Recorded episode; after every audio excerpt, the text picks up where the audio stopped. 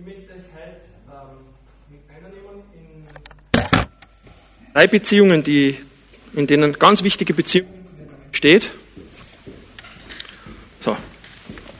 Und, ähm, nein, das darf nicht sein. So.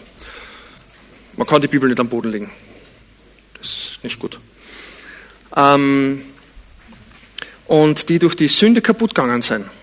Und wie das Evangelium da eine Antwort gibt oder wie wir, wie wir da äh, wieder Heilung hineinbringen. Wir sind ja als Evangelikale jetzt nicht unbedingt dafür bekannt, dass wir die großen Schöpfungsbewahrer sind. Ja, also das ist jetzt nicht der Fokus in der evangelikalen Bewegung, äh, ist auch völlig zu Recht. Äh, also bin ich unverstärkt. Sonst schaltest du mal einfach das Ding an. So, sonst schaltest du einfach das Mikro ein, das geht auch. Ähm, und ich möchte euch vielleicht äh, heute ein bisschen erklären, warum Schöpfungsbewahrung auch für uns nicht falsch ist. Obwohl, muss dazu sagen, und ich komme eh dazu, das Evangelium ist und muss das Zentrum und die Basis von allem bleiben. Das ist der große Fehler, den manche Leute, die Schöpfungsbewahrung leben oder predigen oder sonst was machen, machen, ist, dass sie ein Randthema zum Zentrum machen. Und als Evangelikale ist es gut, dass wir immer wieder sagen, das Evangelium ist das Zentrum. Der Text, um den es sich handelt, ist 1. Äh, Mose 3. Das ganze Kapitel. Deswegen werde ich ihn noch nicht lesen, weil er zu lang ist. Also vor 30 Jahr, Jahren wäre wär das kein Problem gewesen. Ja, aber in unserer schnelllebigen Zeit einen ganzen, ein ganzes Kapitel vorlesen dauert ein bisschen lang und wir sind eh schon spät. Also von daher. Ich gehe sozusagen nur durch den Text und ich gehe davon aus, dass ihr braven evangelikalen Bibelleser eh wisst, wovon ich rede, weil ich hoffe, dass jeder von euch schon einmal diesen Text gelesen hat. Und sollte das nicht der Fall sein, dann ist das gleich auch die Einladung, lesen nachher durch. Ja, Bibellesen hilft. Es ist also durchaus gut, wenn man in der Bibel liest. Ähm, weil die Bibel uns ganz viel offenbart darüber, wer Gott ist. Es offenbart uns die Geschichte, ähm, es offenbart uns Gottes Gebote, es offenbart uns das Evangelium. Es ist eines der drei großen Offenbarungswege Gottes. Ähm, kurze Einleitung dazu. Am Anfang schafft Gott die Welt. Und er schafft diese Welt wunderschön. Jemand von euch hat schon äh, gedankt für die Schöpfung. Ähm, alles so wunderschön gemacht, die, die Bäume und die Berge und die Felder und die Tiere und, und alles super schön. Es gibt Leute, die sagen, die Schöpfung ist der dritte, das dritte Wort Gottes, der dritte große Offenbarungsweg. Wir haben neben der Bibel und neben dem Sohn Gottes, Jesus, das lebendige Wort Gottes, der uns in die volle Offenbarung mit reinnimmt, der uns in die Beziehung zum Vater mit reinnimmt. Wir wüssten ohne Jesus nicht, dass Gott Vater ist. Wir wüssten nicht, dass Gott Vater, Sohn und Heiliger Geist ist. Und wir wären auch nicht Gottes Kinder. Wir hätten nicht diese Vater-Kind-Beziehung ohne Jesus. Und die Schöpfung ist der dritte große Offenbarungsweg, das dritte Wort Gottes. Die Schöpfung, in Römer 1 steht es, sie offenbart uns die Herrlichkeit, die Größe, die Macht Gottes. Und ein paar andere Kleinigkeiten, so wie seine Kreativität, sein Sinn für Schönheit, seine Liebe zum Detail, seinen Ordnungssinn, Lauter so Sachen, das können wir alles an der Schöpfung wahrnehmen. Und Gott gießt sozusagen sein Herz und sein Wesen in die ganze Schöpfung hinein, speziell dann in den Menschen, den er als sein Bild schafft, damit er auf die Schöpfung aufpasst. Äh, wiederum ein kleiner Nebengedanke, eine so von meinen bösen Eigenheiten, ich habe ständig Nebengedanken. Ähm, ein Bild zeigt immer das Original. Ja? Also sollte jemand von euch ein Bild von mir zu Hause aufhängen, ja, also wenn jemand wirklich so blöd ist, dass er das macht, und jemand anderer, der mich kennt, kommt dann in das Haus und sieht mein Bild, was wird er sagen? wieso, wieso hängst du dein Bild von Martin auf? Ne? Ähm, er hat sofort erkannt, dass ich das bin. Wenn wir als Bildnis Gottes geschaffen sind, dann sollte eigentlich jeder, der uns anschaut, sagen, ach so schaut Gott aus. so ist Gott. Ist das irgendjemandem von euch schon passiert? Nicht wirklich. Ne? Also es ist zwischenzeitlich ein Problem aufgetreten. Wir schauen Gott nicht mehr so ähnlich und darum geht es hier. Ähm, Gott setzt den Menschen in diesen Garten und schenkt ihm die komplette Freiheit. Alles ist dir untertan. Du kannst tun, was du willst. Außer diese eine Frucht von diesem einen Baum. Und das macht Gott, damit Liebe freiwillig bleibt. Damit der Mensch freiwillig entscheiden kann, Gott zu gehorchen, Gott zu vertrauen und das zu tun, was er sagt, oder eben nicht. Weil wenn er keine Möglichkeit gehabt hätte zum Ungehorsam, dann wäre Gehorsam nicht Gehorsam gewesen, sondern einfach, ja, du kannst ja nichts anderes machen. Ne? Ähm, und Gott schafft diese, Freiheit zum Ungehorsam oder eben Gehorsam. Und dann ist dieser eine blöde Punkt, an dem der Mensch sich entscheidet, eben nicht zu gehorchen, nicht zu vertrauen. Gehorsam und Vertrauen im biblischen Sinne sind im Endeffekt zwei äh, Seiten von der gleichen Medaille. Wenn ich mit einem kleinen Kind spazieren gehe und dann kommt die Mauer und das Kind hupft natürlich, kleine Kinder, Eltern wissen das, kleines Kind geht auf die Mauer. Ne? Und dann gehen wir auf der Mauer spazieren und ich unten, das kleine Kind oben und dann geht es halt der Weg geht runter und die Mauer wird immer höher. Und irgendwann ist die Mauer da oben und aus. So, was macht jetzt der Papa? Zum, was sagt der Papa zum kleinen Kind? Spring. Hm? Was macht das kleine Kind? Er springt. Technisch gesehen hat es mir gehorcht. Hm? Ich habe gesagt, spring und das kleine Kind ist gesprungen. Technisch gesehen war das Gehorsam. Hat sich für das kleine Kind jetzt als Gehorsam angefühlt? Nein. Nein, es war einfach ein Spaß. Hm? Es ist eine Gaude, weil es vertraut dem Papa, der Papa ist da, der fängt mich auf und jetzt mache ich das. Ne? Jemand, der wirklich vertraut, gehorcht aus dem Vertrauen heraus. Ja? Nur wir erleben Gehorsam nicht immer so schön, weil wir nicht wirklich vertrauen. Adam und Eva entscheiden sich gegen dieses Vertrauen zu Gott. Und äh, zuerst die Eva, wobei es gibt Theologen, die sagen, der Adam ist, so wie der Bibeltext steht da, erweckt es den Eindruck, dass der Adam direkt daneben gestanden ist ja, und einfach nichts gesagt hat. Blöder Mann, blöder. Ähm, ja, typisch Mann. Wenn sie nichts reden, wenn sie nichts sagen sollen, sagen sie was, und wenn sie was sagen sollten, sagen sie nichts. Ähm, sie entscheiden sich gegen das Vertrauen zu Gott,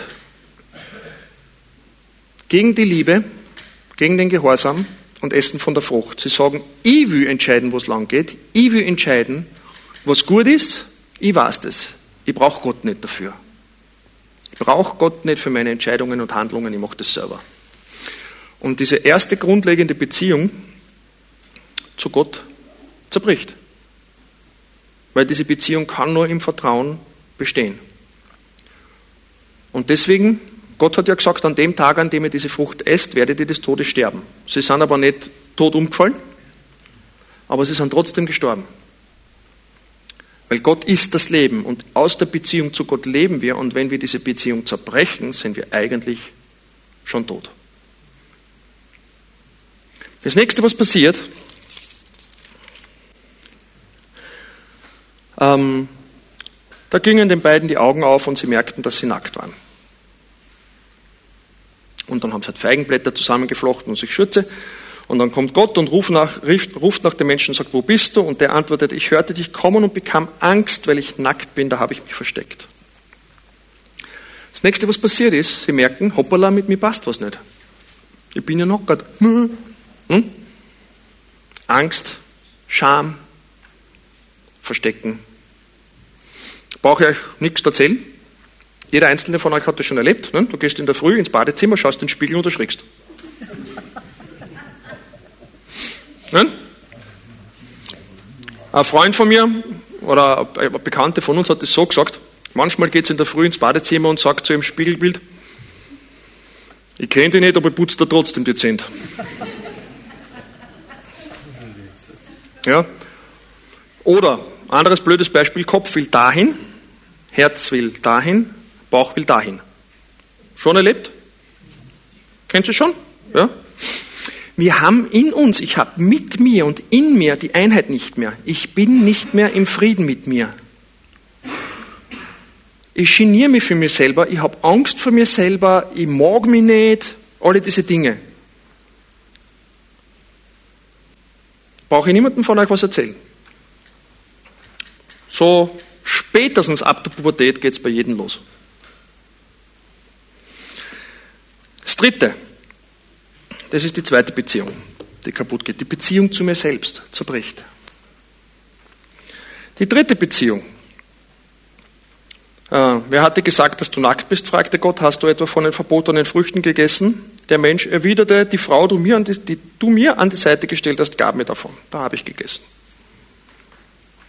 Die Alte ist schuld. Hm? Also, ich nicht, der da oder die da. Ja? Äh, spätestens jetzt habt ihr herausgefunden, dass ich aus Wien komme. Äh, tut mir leid. Ich bin in Wien geboren und aufgewachsen, aber es war nicht Absicht. Ähm, und ich habe in der Zwischenzeit versucht, das wieder gut zu machen und deswegen habe ich eine Kärntnerin geheiratet. Auch das, ja, brauche ich niemandem von euch was erzählen. Die Beziehung zum Nächsten. Ich traue mich wetten, traue mich absolut wetten, hier in diesem Raum sitzt nicht eine einzige Person, der nur gute Beziehungen hat. Jeder einzelne von euch hat irgendeine Beziehung, mindestens eine, wo es sich reibt. Die unangenehm ist, die weh tut. Wenn du an die Person denkst, wo da nicht das spontane Lächeln aufkommt. Jeder einzelne von euch.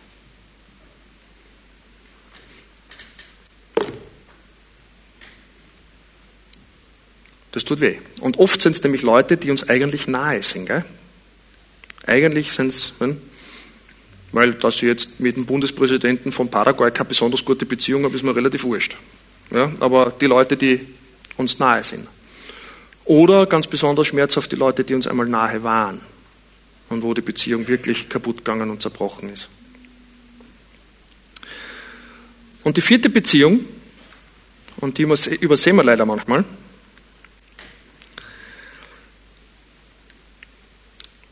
Gott sagt zum Mann, weil du auf deine Frau gehört und mein Verbot übertreten hast, gilt von nun an, verflucht ist der Acker deinetwegen, mit Mühsal wirst du dich davon ernähren dein Leben lang.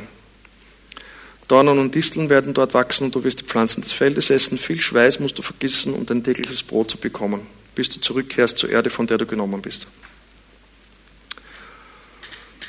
Unsere Beziehung zur Schöpfung ist kaputt gegangen. Wir waren ursprünglich geschaffen als die liebevollen Eltern der Schöpfung. Herrschen in der Bibel bedeutet nicht ausnutzen, kaputt machen, unterdrücken. Herrschen in der Bibel ist liebend dienen. Der Menschensohn ist nicht gekommen, um sich bedienen zu lassen, sondern um, um zu dienen und sein Leben zu geben als, als Lösegeld für seine Freunde, für viele. Oder beim Abendmahl, wie er, zum, wie er zu Petrus sagt, ihr nehmt mich her und ihr habt recht zu, denn ich bin es, aber er hat, grad, er hat ihnen gerade die Füße gewaschen. Herrschen bedeutet in der Bibel immer sich dienend verschenken. Und die Eltern, also die, so wie Gott sich verschenkt, wir als Menschen waren die Krone der Schöpfung und waren eigentlich dazu geschaffen, um uns liebend an die Schöpfung zu verschenken, auf sie aufzupassen, sie groß zu ziehen sozusagen. Und die Schöpfung war dazu da, uns zu gehorchen und sich von uns großziehen zu lassen, so in der Art. Und jetzt hat sich der Mensch gegen den Schöpfer aufgelehnt und als Folge lehnt sich die Schöpfung gegen den Menschen auf. Und unsere Beziehung zur Schöpfung ist kaputt gegangen. Und äh, ist auch relativ leicht zu beweisen. Keiner von euch traut sich freiwillig in einen Löwenkäfig. Ja, man ist jetzt ein bisschen radikales Beispiel, aber wer unter euch hat einen Garten? Irgendjemand einen Garten? Ja? Wer von euch kommt ohne Unkrautjäten aus? Ha, ha, ha, ha. Ja, ja. Wer von uns hat schon mal probiert, einen Gemüsegarten anzulegen? Und es ist einfach, ja, es ist hart, es ist Arbeit. Sobald du irgendwas versuchst, da drinnen zu machen, ja, man merkt einfach die Auflehnung der Schöpfung. Und das Problem ist, dass wir uns gegen den Schöpfer aufgelehnt haben. Diese Beziehungen sind alle kaputt gegangen. Ähm, und viele von, ich meine, viele von uns, aber, aber manche von uns haben vielleicht sogar, die brauchen keinen Löwen in einen Löwenkäfig, um Angst zu bekommen. Es reicht schon ein Hund, der ohne Leine herankommt. Also, wie ich jung war, ich bin immer auf die andere Straßenseite gegangen. Wir haben diese fröhliche, herrschende, aber, aber fröhliche, ja, liebevolle Beziehung zur Schöpfung damals kaputt gegangen. Und diese Beziehungen sind alle, das sind alles Beziehungen, die uns eigentlich sehr wichtig sind. Das sind unsere großen Sehnsüchte. Wir hätten da gerne Einheit. Und das ist wieder leicht nachzuvollziehen, äh, leicht zu, wie soll ich sagen, beweisen ist jetzt das falsche Wort, aber zu zeigen. Brauchst einfach nur in einen Buchhandel gehen. Was sind die großen Bestseller? Die drehen sich um geistliche Themen. Wie kriege ich Einheit mit dem Universum, mit dem großen Ganzen? Ob das jetzt was ich ist. Ne? Das zweite ist, wie kriege ich Einheit mit mir selber?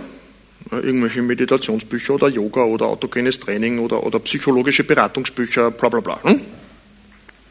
Wie kriege ich Einheit mit dem Nächsten? Beziehungsberatungsbücher, Eheberatungsbücher, Erziehungsberatungsbücher, Personalmanagement. Oder wenn wir von den Sachbüchern weggeben, die Liebesromane, ne? Chickflicks etc. Ne? Das ist dann eher so für die Frauen. Ähm, obwohl Männer, wir Männer mögen ja auch Romanzen, ist ja nicht so, wir geben es nur nicht zu. Das ist, weil es einfach schön ist, wenn eine Beziehung funktioniert. Das ist unsere Sehnsucht. Wir lieben es, wenn Beziehungen funktionieren. Deswegen lieben wir Romanzen, wenn sie denn funktionieren. Und vierte, der vierte Bereich, wo es Bestseller gibt, sind Bücher über unsere Beziehung zur Umwelt. Gartenbücher, Umweltschutzbücher, äh, Fotobücher über irgendwelche großartigen Landschaften oder auch Kochbücher. Wie kann ich die Schöpfung genießen? Und so. Und das ist deswegen, weil wir einfach gerne die Einheit mit diesen Bereichen, in diesen Bereichen, in diesen Beziehungen wieder hätten. Ja?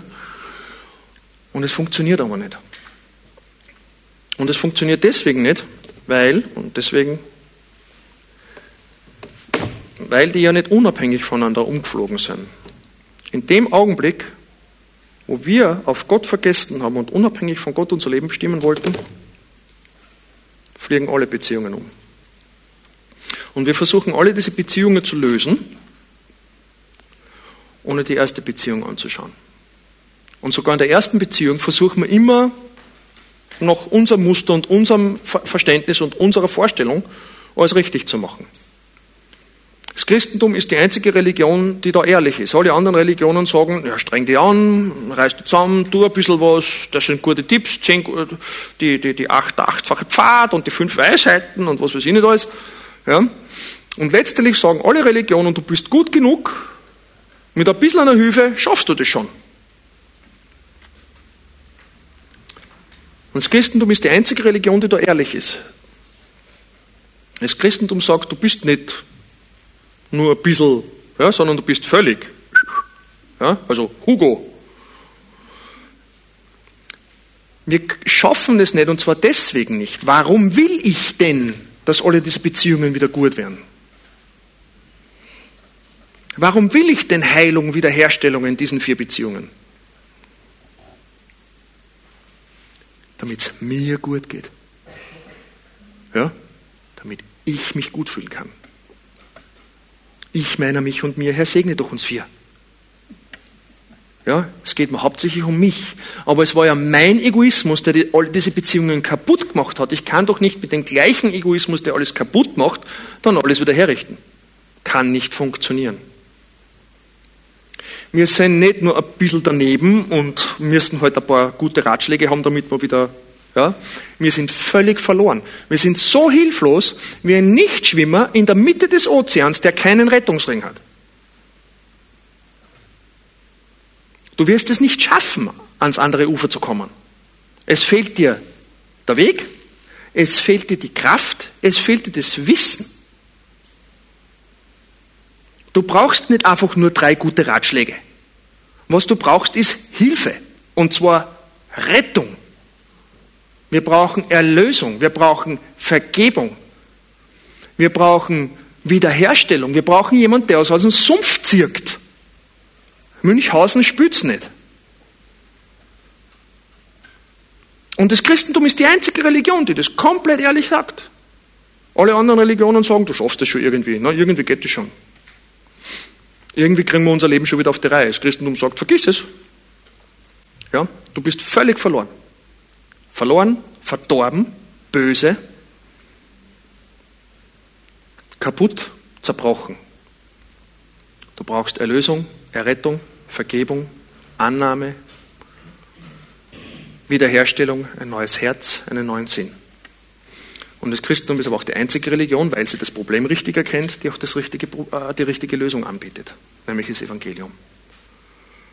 Dass Jesus für unsere, und deswegen so schön, ich liebe Abendmahl, ja, schmecket und seht, wie freundlich der Herr ist. Er hat für uns die Konsequenz unserer Gottlosigkeit, unserer verbohrten, rebellischen Selbstbestimmung, er hat die Konsequenzen auf sich genommen und hat sozusagen die Konsequenzen ausgekostet, obwohl er selber das nie war und nie gemacht hat. Aber er hat es für uns, ist er den Weg bis ans Kreuz gegangen. Erstens einmal zeigt uns das, ja, das ist die logische Konsequenz. Ne? Und die logische Konsequenz über den Tod hinaus ist dann ewige Verlorenheit und ewige Einsamkeit und ewiger Zerbruch.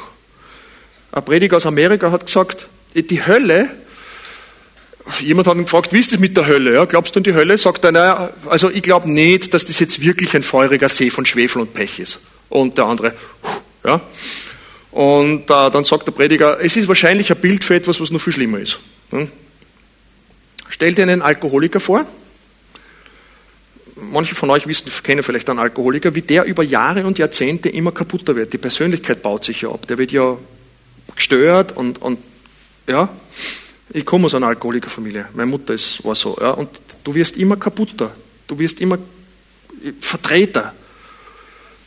Der Hirn, also die Persönlichkeit zerstört sich über lange Jahre. Und stell dir das vor, dass das nach dem Tod in alle Ewigkeit weitergeht.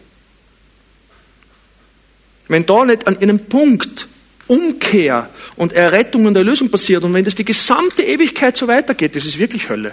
Und da ist dann der brennende Feuersee wirklich nur noch ein schwaches Bild dafür. Und das ist die letztendliche Konsequenz, die auf jeden von uns wartet, der unbedingt selber sein Leben bestimmen will. Weil wir alle sind in irgendeiner Art süchtig. Zumindest selbstsüchtig. Und jede Sucht macht auf lange Sicht den Menschen kaputt. Sie zerstört die Persönlichkeit, genauso wie Alkoholismus. Nur halt langsamer. Und in alle Ewigkeit ist das nichts anderes wie die reine Hölle. Und Jesus hat diese Konsequenz auf sich genommen, dass wir das nicht müssen. Er bietet uns Vergebung an, er bietet uns Wieder, Wiederherstellung an, er bietet uns an, dass wir umkehren dürfen, dass wir zu ihm zurückkommen dürfen. Er sagt, ich möchte dir vergeben, kommet her zu mir alle, die ihr mühselig und beladen seid, ich will euch erquicken. Ich werde niemanden herausstoßen, der zu mir kommt. Ich bin gekommen, um mein Leben als Lösegeld zu geben, damit der Verlorene gefunden wird. Im Himmel ist Freude über einen verlorenen Sünder, der umkehrt. Weil Gott Liebe ist, weil Gott will nicht, dass der Gottlose umkommt. Und Jesus schenkt uns das. Am Kreuz hat er diese Konsequenz für uns getragen. Wir müssen nicht verloren gehen. So sehr hat Gott die Welt geliebt, dass es einen eingeborenen Sohn gab, damit alle, die an ihn glauben, nicht verloren gehen, sondern ewiges Leben haben. Und das ewige Leben ist, Gott, den Vater, zu erkennen, in die Beziehung wieder einzutreten. Und das schenkt uns das Evangelium, wiederhergestellte Beziehung zum Vater. Das ist das, was das Evangelium eigentlich macht. Zuerst. Wir dürfen Kinder Gottes sein. Und ich weiß nicht, wer heute da ist. Mag sein, dass jemand da ist, der weiß und der heute vielleicht zum ersten Mal erkannt hat, ja, das bin ich. Ich bin dieser verlorene Nichtschwimmer in der Mitte des Ozeans, der nicht weiß, wo es hingeht. Ich brauche Erlösung. Ich bin kaputt, ich bin süchtig, ich bin auf dem Weg, mich selbst zu zerstören. Wie schnell oder langsam auch immer, ich brauche Vergebung. Mir muss vergeben werden. Dann darf ich dich bitte einladen, dass du dir vergeben lässt. Du kannst leise beten, du kannst nachher zu uns kommen oder zum Hans-Peter oder zu jemandem anderen, von dem du weißt, dass er Jesus kennt und kannst ihm sagen, hey, bitte bet mit mir, ich brauche das. Ja? Die Einladung steht. Jesus sagt, wer zu mir kommt, den werde ich nicht hinausstoßen, weil er alles bezahlt. Aber das ist nicht das Ende. Das, es geht nicht nur darum, dass wir alle möglichst leicht in den Himmel kommen. Ja, Bahnhofschristentum ist ein Blödsinn. Schon gehört, Bahnhofschristentum? Ich habe meine Fahrkarte in den Himmel gelöst und jetzt sitze ich im Warteraum und reg mich auf, wie hart die Sessel sind. Kannst du? Ja? Ähm, ich mein, ihr habt wahrscheinlich das Problem in dieser Gemeinde nicht, aber ich kenne andere Gemeinden, da ist die Musik entweder zu laut oder zu leise, zu langsam oder zu schnell, zu, zu, zu lang oder zu kurz, Zu viele Lieder oder nicht viele Lieder genug, zu viele Wiederholungen oder nicht oft genug wiederholt und der Prediger ist zu leidenschaftlich oder nicht leidenschaftlich genug, es wird zu viel gebetet oder zu wenig gebetet, der Prediger predigt zu lang, so wie ich, oder, oder zu kurz. Man kann sich über alles Mögliche aufregen. Es ist Bahnhofschristentum. Es geht nicht darum, dass ich möglichst schnell und unbeschadet in den Himmel komme. Gott will die gesamte Schöpfung wiederherstellen. Er will die gesamte Schöpfung, alles Kolosser 1, Vers 15 bis 20. Alles hat Gott für, für, durch Christus und für Christus geschaffen und Gott will alles durch Christus erlösen. Es geht nicht nur um uns Menschen. Diese Erlösung, dass wir mit dem Vater wieder Frieden haben können, dass vergeben ist, die, löst, die wirkt sich dann auf, aus, in das, dass ich anfangen kann, mir selbst zu vergeben dass ich zugeben kann, ja, ich bin wirklich ein zerbrochener, kaputter Mensch. Aber danke, Jesus, dass, mir, dass du mir vergibst. Ich bin, ich bin so jemand, ich bin sehr kaputt. Wie gesagt, komme aus einer äh, Alkoholikerfamilie, Scheidungskind etc. Ich habe ganz viele Krämpfe, kaputte Dinge in meinem Leben gehabt. Was mir das Evangelium nicht nur an ewigem Leben in die Ewigkeit gebracht hat, sondern an Erlösung und Wiederherstellung und Heilung in der Beziehung zu mir selbst. Du kannst dir alles fragen. Es ist einfach herrlich. Es ist wunderbar. Und ich weiß nicht, vielleicht gibt es hier jemanden, der zerbrochen, kaputt Dings ist. Das Evangelium, wenn dir der oberste Richter vergibt, der, der das letzte Wort hat, niemand kann anfechten, was der oberste Gerichtshof sagt. Wenn der oberste Richter sagt, dir ist vergeben, wer bist du, dass du das anfechtest? Wenn Gott dir vergibt, um Jesu willen, dann darfst du dir auch selber vergeben. Schöne Übung. Morgen in der Früh ins Badezimmer, gehst rein und schaust in den Spiegel und sagst, Herr, ich danke dir, dass du mich wunderbar gemacht hast. Wunderbar sind alle deine Werke. Das erkennt meine Seele wohl. Danke, dass du mir vergeben hast. Danke, dass du dein gutes Werk, das du in mir angefangen hast, auch vollenden wirst. Das ist eine gute Übung. Und wenn ich angefangen habe zu lernen, mir selber zu vergeben, weil Jesus mir vergeben hat, weil Gott mir vergeben hat, weil der oberste Richter sein Urteil gefällt hat, dann kann ich mich auch daran erinnern, dass er vielleicht ja auch meinem Nächsten vergeben hat. Und wenn der oberste Richter meinem Nächsten vergeben hat, wer bin denn ich, dass ich das Urteil anfechte? Und dann können wir lernen, einander auch zu vergeben. Ja, der andere ist wirklich kaputt. Ja, mindestens halb so kaputt wie ich. Aber wenn Gott mir so kaputten vergeben hat und jeden Tag neu vergibt und mich liebt und mich annimmt und sich freut über mir und über mich und sein Werk in mir weiter dann kann ich doch vertrauen, dass er das bei dem anderen auch macht. Und dann muss ich nicht selber, ja. Das heißt jetzt nicht, dass man, ab und zu ist es gut, wenn man einander sagt, hey, du hast dich gerade aufgeführt für einen Vollidiot. Ja. Ähm, aber aus Liebe und nicht deswegen, weil ich mich ärgere. Wir dürfen auch in der Beziehung zueinander lernen, zuzugeben, dass wir kaputt sind. Das ist ganz wichtig, weil ich habe sie in mir nicht. Zuzugeben, wie kaputt, wie verloren, wie krank, wie gestört ich bin, um Vergebung zu bitten und mir vergeben zu lassen und zu vergeben. Kennen Sie die drei wichtigsten Sätze in einer Ehe? Eigentlich in jeder Beziehung, auch in der Gemeinde. Die drei wichtigsten Sätze. Bitte vergib mir, ich habe mich aufgeführt wie ein Vollidiot. Ich vergib dir gerne, ich kann mich genauso blöd aufführen. Danke, dass du mir vergeben hast. Wenn wir das mehr lernen würden in unseren Beziehungen, was wird, was wird da für Heilung passieren?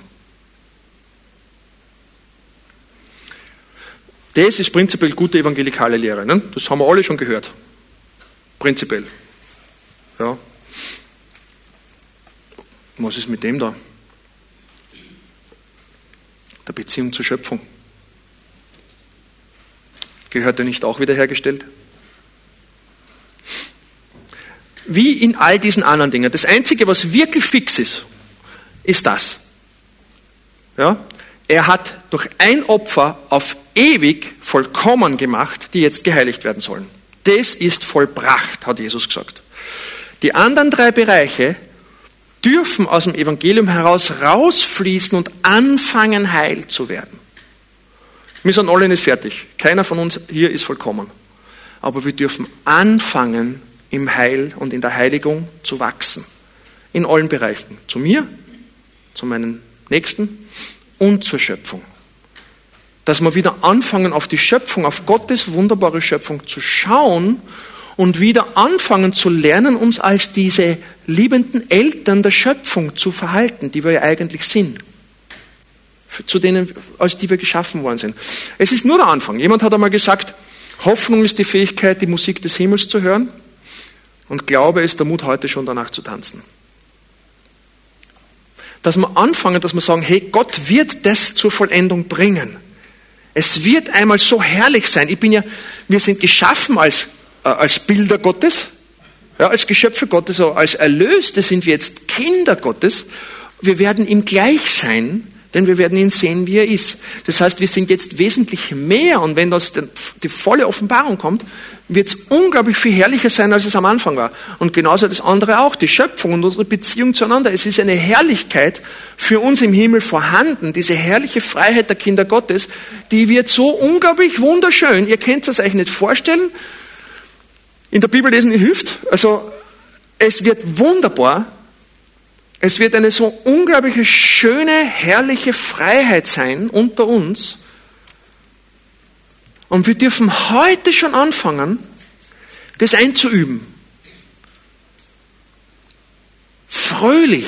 Ja, nicht, was muss ich tun, damit, ich, damit Gott einigermaßen zufrieden mit mir ist. Ja, also ich bin zwar aus Gnaden errettet, aber ich muss Gott durch meine Werke bei Laune halten. Also, ja, was darf ich, was darf ich nicht fröhlich lernen, uns, uns von der Liebe Gottes anstecken lassen zu lernen und zu lernen, dieses Herrliche, was er uns verheißen hat und was er bringen wird, dass wir heute schon anfangen, das zu leben.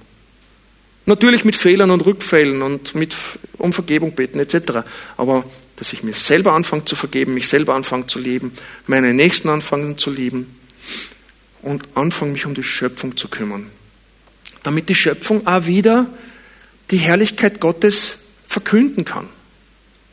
Ich komme aus Wien. In Wien, wenn du aus dem Fenster schaust, du brichst nicht spontan in Anbetung aus. Das ist jetzt nicht die typische Reaktion eines Wieners, wenn er aus dem, Auto, aus dem, aus dem Haus schaut. Aber wenn er Kärntner, man, da jetzt vielleicht nicht, aber wenn du draus schaust und du siehst die Berg und du siehst die Baum und du siehst die Wiesen und die Felder und so, und dann da kannst du spontan in Anbetung ausbrechen, oder? Und ich glaube, es ist ein schöner Auftrag, den wir haben, dass wir uns um die Schöpfung auch kümmern, neben all diesen anderen Dingen und auf der Basis des Evangeliums. Dass Jesus für uns gestorben ist und uns Heil bringt und dass er das vollenden wird und dass wir aus der Hoffnung heraus leben lernen. Ich hoffe, ihr habt es einigermaßen ähm, verständlich weitergegeben und ich hoffe, ich kann euch ermutigen, fröhlich Christsein zu leben, da wo ich bin. Ja? Nicht, was muss ich und was darf ich nicht, sondern wie kann ich heute die Liebe Gottes ausleben? Wie kann ich diese wunderbare Liebe Gottes, die, die, die er zu mir im Evangelium hat, wie kann ich die heute ausleben? Ja, Im Umgang miteinander oder auch in der Gartengestaltung. Hat sich jemand von euch Gartenbesitzern schon einmal überlegt, wie kann ich Gottes Liebe, Gottes Wesen in meinem Garten zum Ausdruck bringen? Ist doch ein interessanter Gedanke.